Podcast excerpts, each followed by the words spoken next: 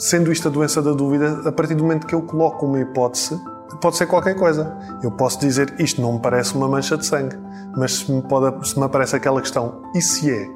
Ou e, com isto pode ser outra coisa qualquer, como as pessoas que têm, eu nunca tive esse hábito, mas as pessoas que fecham, verificam várias vezes o, o, o gás, que verificam os pneus dos carros, a porta. Há sempre um e se? Fechaste bem? E se não fechaste bem? E a pessoa volta atrás. E agora, se por teres fechado, achaste que tinhas fechado e afinal abriste. Eh, e é um jogo mental muito cansativo. A obsessão e a necessidade de, de, querer responder a esta obsessão, a, a compulsão, não é? Sempre tive muitas questões relacionadas com contaminação e infecções e doenças. Fiquei para aí um mês sem conseguir comer, eu não, cons não conseguia engolir. Se eu me engasgo? Comecei a entrar num registro em que basicamente eu já não quase que não saía de casa, não conseguia sair de casa porque eu não era capaz de andar de autocarro, com medo de contaminação, de tocar nas coisas. Jantar fora era muito confuso porque verificava se os talheres estava tudo limpo, se estava, se estava tudo organizado e se não estava, e do que é que é esta mancha e porque é que isto é uma mancha e porque é que isto só acontece comigo. As pessoas às vezes querem ir ao psicólogo ou ao psiquiatra como quem vai ao dentista, que é abrir a boca e sai de lá curada, é? toda bonitinha. E aqui não acontece.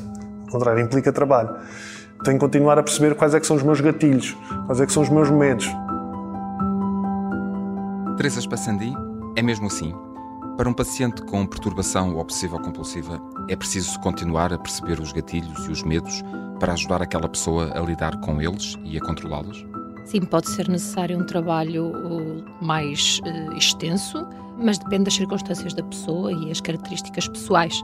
A cura, o tratamento e a alta são possíveis.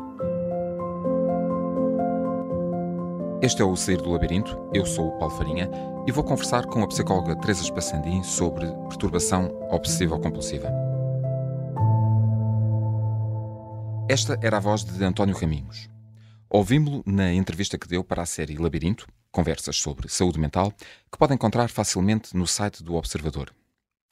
Teresa Spassandim nunca tinha ouvido estas palavras em particular, mas já ouviu histórias parecidas de pessoas com POC, a sigla para essa perturbação obsessiva-compulsiva que pode ser, como ouvimos, muito incapacitante. Há 20 anos que a psicóloga clínica da saúde e psicoterapeuta acompanha situações destas, umas mais graves do que outras. E ainda se lembra do primeiro paciente. Teresa Spassandim, bem-vinda ao Sair do Labirinto. Ainda acompanha esse paciente ou essa paciente? Olá, obrigada por esta oportunidade de falar sobre, em particular, este problema de saúde mental. Não me recordo uh, com rigor uh, o nome dessa pessoa, mas recordo-me da história dessa pessoa que não acompanho neste momento e já há muito tempo. E há quanto tempo acompanha o seu cliente mais antigo, com POC? Acompanho uma pessoa que, que já, já há algum tempo, por, por, por, razões que o seu ciclo de vida e as suas experiências também um, trouxeram em, em, diferentes, em diferentes eh, momentos à minha consulta, mas há cerca de nove anos. Eh, quando se acompanha um paciente com uh, perturbação uh, obsessiva-compulsiva, não se trata apenas de POC. Há aqui uma série de outras questões que andam aqui a par e passo, nomeadamente a questão da ansiedade. Não é, uhum. não é uhum. verdade? Uhum.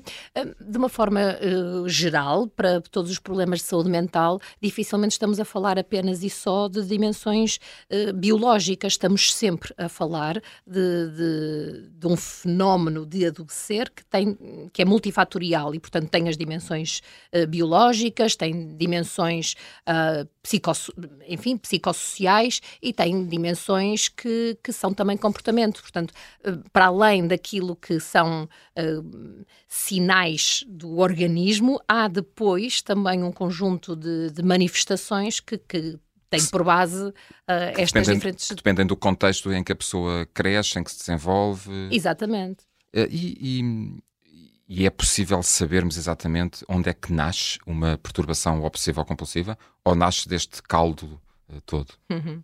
Um, Não conseguimos saber onde exatamente, e esse é um, uma das grandes, uh, um dos grandes desafios uh, a quem estuda, investiga e, no fundo, também intervém nas, nos problemas de saúde mental, uh, não, é o, o, não é uma lógica matemática de causa e efeito específico, mas multifatorial, como, como, como, como referi, e, portanto, é, é, sempre muito difícil conseguir balizar aquilo que, aquilo, onde é que começou, mas sabemos sabemos algo que é muitas vezes as pessoas conseguem dizer-nos um, a partir do momento em que, que, as dificuldades iniciam, ou seja, em, em, no momento a partir do qual, para o próprio, uh, as manifestações de, de, sofrimento psicológico começam a, a, condicionar.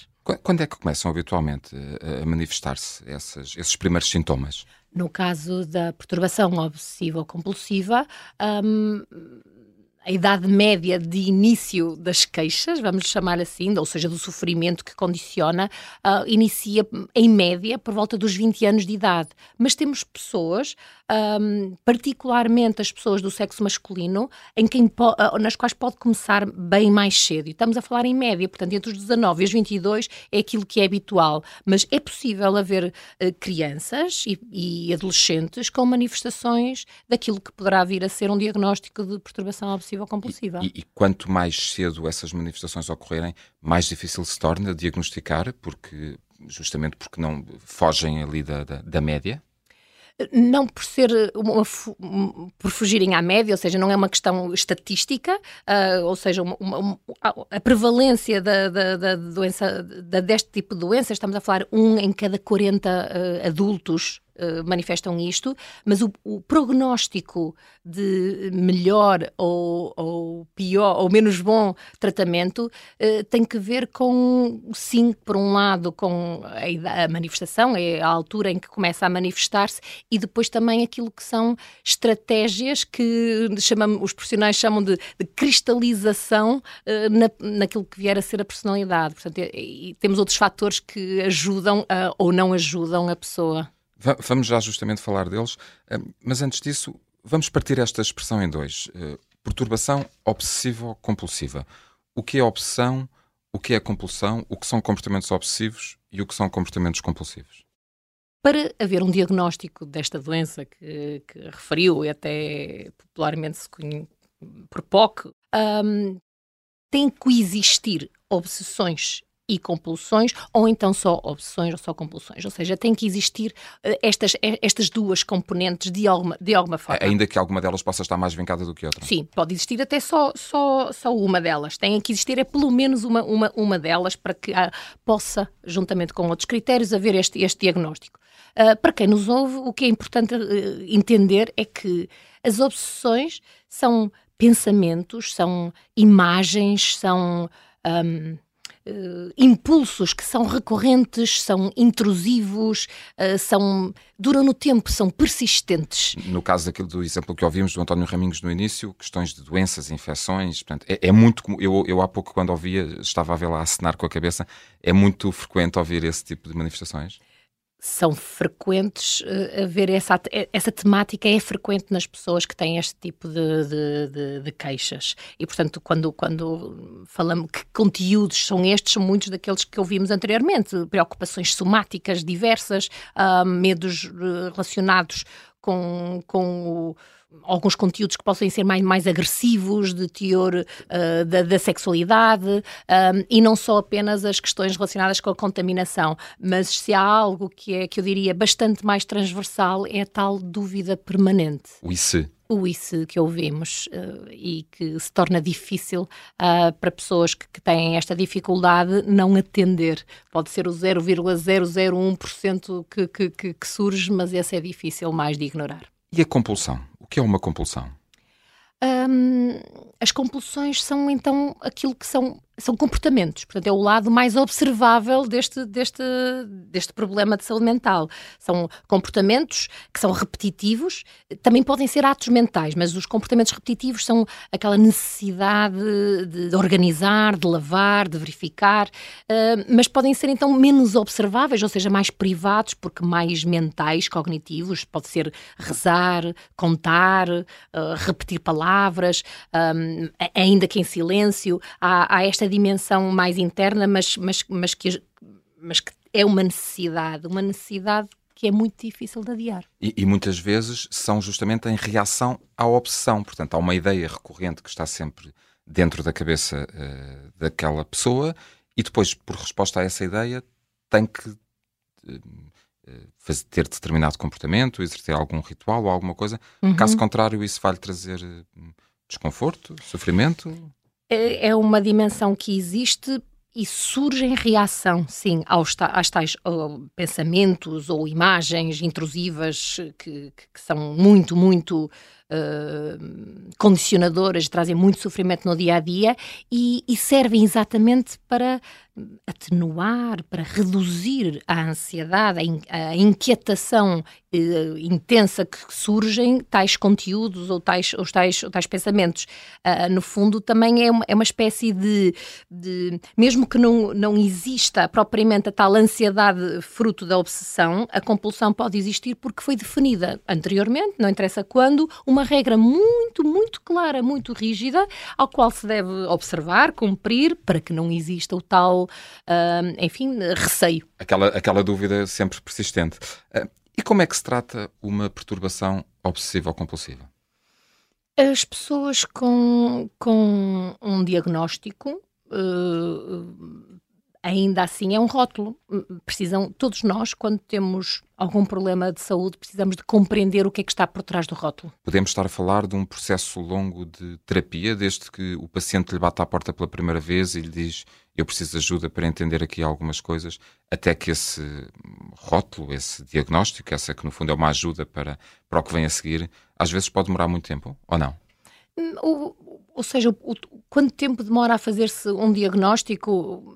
Genericamente não é um processo muito longo. O, o, problema tem que ver com o facto das pessoas só procurarem ajuda uh, para este tipo de problemas uh, muito tardiamente. Estamos a falar em média de 5 a 10 anos depois, portanto, depois de uma longa. Após as primeiras manifestações que. Um caminho das pedras, diria. Que lhes trazem, aquelas manifestações que lhes trazem sofrimento e, e que são incapacitantes houve um caminho das pedras longo, que a pessoa passou muitas vezes em silêncio uhum. ou sem uhum. conseguir entender batem-lhe à porta, ao fim de umas quantas sessões, há, hum, perante uh, a sua experiência clínica e, portanto, e aquilo que, que os psicólogos sabem fazer tão bem, há um diagnóstico e depois é possível, portanto, fazer-se globalmente um, um, diagnóstico psicológico após a, a primeira sessão. Não, não, não, é invulgar que, que, findada a primeira sessão, não seja possível devolver, uhum. o que não quer dizer que tenha que ser assim sempre. A, a, partir daí começa então uma fase que eu diria, em primeiro lugar, de, de, de promover literacia uh, à pessoa sobre o que é que significa esse, esse mesmo rótulo e, e também conseguir compreender o que é que para a própria pessoa significa aquilo que para muitos delas, há muitos anos, sentem na pele de uma forma silenciosa. Portanto, por um lado, perceber o que é, um, o que não é. Um, que não estão sozinhas. Que não estão sozinhas, e essa é a primeira, a primeira dimensão de benefício, é desde logo o sentirem-se não julgadas, o sentirem uh, que, que elas próprias podem ter um diagnóstico, mas elas não são todas doentes, a pessoa nunca é inteira com um rótulo de doença, tem, temos muitas dimensões e, portanto, a doença não tem que definir a sua vida, apesar de condicionarem muito a sua, a sua vida. E a partir do momento em que esse diagnóstico surge, em que se começa a trabalhar, um, um período terapêutico, uma relação terapêutica para acompanhar uma POC, eh, podemos estabelecer uma média de acompanhamento? Diria que, que, sim, pela minha experiência, um, é possível uh, ajudar uh, a alguém a ultrapassar a dificuldade de, de viver com, com esta perturbação. Uh, diria que, pelo menos, pelo menos 12 eh, meses seria necessário. 12 meses com uma periodicidade de sessões um, que poderá ser semanal, poderá ser também quinzenal, mas semanal no, no início, o, o, que significa um grande investimento a vários níveis uh, da, da, pessoa. Por isso é que digo que também varia, porque nem, porque nem todas as pessoas estão disponíveis emocionalmente para, para fazer este tipo de, de trabalho sobre si mesmas e, e depois também há as condições materiais. Eh, e, e, as condições e garantir que há, que há capacidade financeira para, uhum. para conseguir suportar o, o, tratamento. Eh, e como cada caso é um caso e, e, não há dois pacientes iguais, também nem todos precisam de um acompanhamento psiquiátrico e de medicação, ou é sempre conveniente no caso de uma POC, e eu sei que um psicólogo não pode prescrever, para isso lá estão os psiquiatras, uh, ou é sempre conveniente haver aqui um, um acompanhamento uh, de, com, de medicamentos? O sempre e o nunca raramente se aplicam às pessoas, não é? E, portanto, temos que ver qual é a situação em específico uh, de, da, daquela, daquela pessoa. Claro que, que se sabemos de antemão que um, os, são, são, é multifatorial uh, as dimensões de, da doença, há uma dimensão biológica que pode ser melhor, pode ser melhor uh, resolvida, endereçada com uma componente mais eh, biomédica. Em todo o caso, depende também da severidade dos sintomas, há quanto tempo é que eles, eles estão presentes e, acima de tudo, o, o grau de condicionamento que isto provoca uh, no, no, dia a dia. E esta perturbação, uh, em particular, esta doença de, de mental, é. Uh, é realmente bastante intrusiva no, no dia a dia da, da, pessoa. Estamos a falar, nomeadamente, do tempo que muitas, muitas destas pessoas podem um, gastar, vamos chamar assim, um, em, em, comportamentos que sentem necessidade de o fazer e que não conseguem não fazer, e, e portanto, dado o, nível de, de, sofrimento, pode ser mais útil e, e, mais efetivo um tratamento que seja uma mistura entre um, uma abordagem médica e uma abordagem psicológica até por, justamente para garantir a estabilidade daquela pessoa para ela estar uh, disponível para, para o processo de, de, psicoterapia, não é verdade? Essa começa desde logo de uma, de um, de um, de uma incongruência, vamos lhe chamar assim, que é necessária aquela pessoa ter. Ou seja, qualquer pessoa precisa de, de sentir que, que, que, quer resolver e ultrapassar uh, aquela, aquela, um, aquele diagnóstico, aquela doença, uh, e, e, que, e, que, isso implica. Se isso implica, não é exatamente igual, como ouvimos do Raminhos dizer ir uh, ao médico dentista e, e, e sair. E ainda assim, há muita coisa que temos que fazer todos os dias, como sabemos, como lavar os dentes. E essa lavagem, vamos fazer aqui algum, algum paralelismo. Na verdade, esse, essa tal incongruência que é necessária ter não é apenas uh, para porque a, a, intensidade ou a gravidade dos sintomas assim o, assim o, o, requer, mas porque também para tornar mais sustentável o tratamento que, que, que se estiver a fazer. Ou seja, o maior aliado é o próprio. É, é o próprio. E isto pode passar por uh, técnicas, exercícios, dicas para a pessoa lidar. Um, estamos a falar de uma abordagem psicoterapêutica que pode até por vezes, pergunto eu, passar por sujeitar a pessoa, este sujeitar entre aspas, àquilo que lhe provoca aquele stress e ansiedade para que depois ela possa controlar melhor os momentos em que, em que está nisso?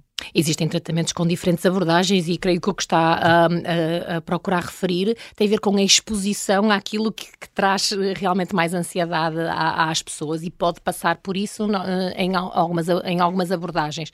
Claro que, que o tratamento é proposto à pessoa e a pessoa também, hum, também, eu diria mais do que um aspecto formal de concordar, eh, necessita de compreender e perceber se está disponível para isso e, e perceber o que é que é esperado esperado, esperado dela. Portanto, existem tratamentos mais focados naquilo que é um, a dimensão uh, comportamental e cognitiva, ou seja, uh, de que forma é que eu posso aumentar uh, naquela pessoa as suas estratégias de coping, o termo técnico ou seja, uh, as suas, uh, as suas o leque de opções que cada um de nós tem, ou seja, de recursos pessoais para lidar com determinados problemas que podem ser trigger, que as, podem as ser ferramentas que a pessoa se pode munir. Ex exatamente. E desde logo a maneira como, como se desenvolvem essas estratégias podem ser mais prescritivas, nesse sentido de eu, eu ensinar, vamos lhe chamar assim, aquele cliente uh, uh, essas estratégias para essa pessoa poder replicar ao longo do seu dia a dia durante a sua semana, mas podem ser também, e não só prescritivas, mas mais de, de, compreensão e de aceitação de si mesmo enquanto, enquanto pessoa e, e, de, e em que, neste caso da perturbação obsessiva-compulsiva, traz-nos muito a temática do controlo. Como é que eu lido com o controlo porque, e a incerteza? Porque, porque perder essa noção de controlo é aquilo que muitas vezes eh, faz aqui despertar uh, o grande desconforto que, que vem com, com, ou que acompanha as pessoas que têm este diagnóstico, não é verdade? Sim. Esta falta de noção de eu não sei o que é que vai acontecer e não serem elas a, a, a ter as rédeas da, da situação. Isso trabalha-se? É um, é um longo processo que, que que depois dá os seus frutos? Não tem que ser longo, mas é essencial. Uh, ah, um, de uma forma genérica, as pessoas com, com perturbação da obsessiva com esta perturbação têm uh, uma fazem uma, uma subestimativa das suas estratégias. Portanto, baseado no quê? Numa, numa uma excessiva autorresponsabilização. Sentem-se muito implicadas um, naquilo que se poderá passar em relação aos seus medos. Se eu não fizer isto, o que é que pode acontecer? E, e, e, e se eu não não é só se eu fizer se garante o resultado esperado, é e se eu não fizer, como é que eu lido, lido com isso? Normalmente é aí que surge uh, a dimensão da ansiedade crescente, porque não se lida muito bem com essa, essa parte do e se eu não sei. Por outro lado, se é característica também esta subestimativa dos recursos pessoais, das estratégias de coping para lidar com este problema, a verdade é que isso vem também de uma lógica uh, do tipo pensamento-ação. Um, é, se eu penso, uh, isso está ligado ao, ao, ao, que vai acontecer ou àquilo que eu tenho de fazer. Então não há parece não é, haver não, há, não há uma fronteira entre as duas não, entre essas duas dimensões. Há mais dificuldade a esse nível e porque há um há também uma excessiva um, percepção de influência pessoal eu tenho, é como se eu tivesse muito poder, mas não tenho ideias de grandeza nenhuma, não, não se trata disso, mas parece que eu tenho muita capacidade de influenciar o, acontecimentos no mundo, no meu contexto, na minha vida, nas pessoas mais próximas, e, e, e também tenho muito sentido de responsabilidade sobre isso. Daí que se, um e se não seja um pormenor para estas pessoas. É, depois de, dar, de se dar início a um processo terapêutico e quando esse processo está, está a decorrer, uh, da sua experiência, daquilo que acompanha nos, nos seus pacientes, um, isso depois acaba por trazer melhorias ao nível de socialização, ao nível de se sentirem mais tranquilos com, consigo próprios, ao nível de, tra de, trabalho, ao nível familiar, ou seja, e para quem nos está a ouvir, e esta é, o, é, o grande atuado, é a grande toada destas entrevistas, sair do labirinto, é, é possível sair desse labirinto sem que isso seja uma coisa sem que seja uma cruz, que é para carregar a vida toda? Não tem que ser uma sina e não será seguramente, portanto é possível sair do labirinto. E, e essa saída do labirinto não se faz apenas com uma porta eh, ou um portão grande, eh, depende de cada um, mas na verdade os benefícios vão se imediatamente manifestar no próprio por uma redução da ansiedade e por isso do sofrimento psicológico, mas também nas outras dimensões da vida, em particular numa que refere, Paulo, o trabalho um, o ser capaz de, de por, por, via de redução da ansiedade, por via de gastar menos tempo com, com as com, com compulsões, poder uh, sentir-me mais segura de mim, o, o, no fundo, desligar uh, o, a doença, o, o, diagnóstico da minha capacidade de agir e estar no meu projeto de vida, isso é fundamental. Portanto, eu, como deixo de ser eu e a doença, passo a poder estar mais com os outros e, portanto, em termos de socialização, consigo não evitar tanto uh, aspectos e rotinas que antes evitava. E no trabalho, que é uma das grandes dimensões também associadas à, à, doença mental, que tem a ver com a pobreza, uhum. uh, ou seja, as pessoas têm mais dificuldade em manter uh, as suas formas de, de sustento, sustento e, e, por isso estão muito mais em risco para situações de pobreza. Portanto, ao contrário, o conseguir procurar ajuda o conseguir manter essa ajuda e o conseguir uh, observar as mudanças que essa ajuda profissional uh, trazem uh, são de uma enorme importância para aquilo que são os projetos de vida. Teresa Espassandim, obrigado uh, por nos ajudar a tentar perceber um pouco melhor o que é a perturbação obsessiva-compulsiva e, sobretudo, como se sai do labirinto desta doença. Eu sou o Paulo Farinha, este foi o Sair do Labirinto. Até à próxima.